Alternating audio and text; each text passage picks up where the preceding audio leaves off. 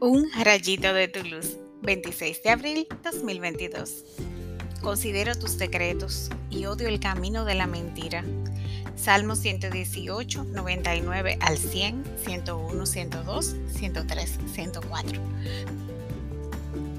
Considerar es sinónimo de contemplar. Dice el diccionario que es reflexionar con atención y detenimiento para formar una opinión sobre algo.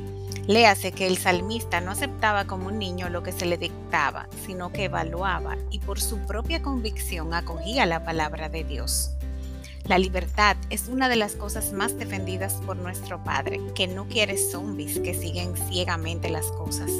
Él quiere hijos enamorados que buscan complacerlo porque cuando reflexionan, saben que seguirlo es el mejor curso de acción. Cuando uno ama a alguien en libertad, en madurez, busca agradarle sin perderse en esa persona. El camino de la mentira propone aceptar todo lo que el otro decida sin medir las consecuencias espirituales o a largo plazo de esas decisiones.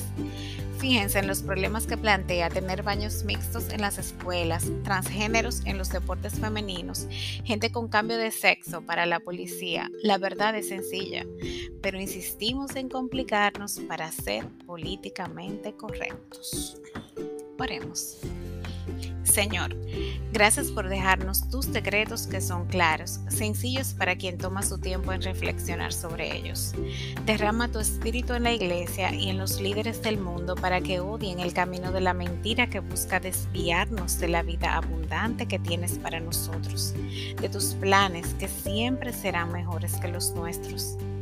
Dame la valentía necesaria para denunciar las mentiras que intentan venderme en todas partes y la sabiduría para distinguir la verdad. Amén.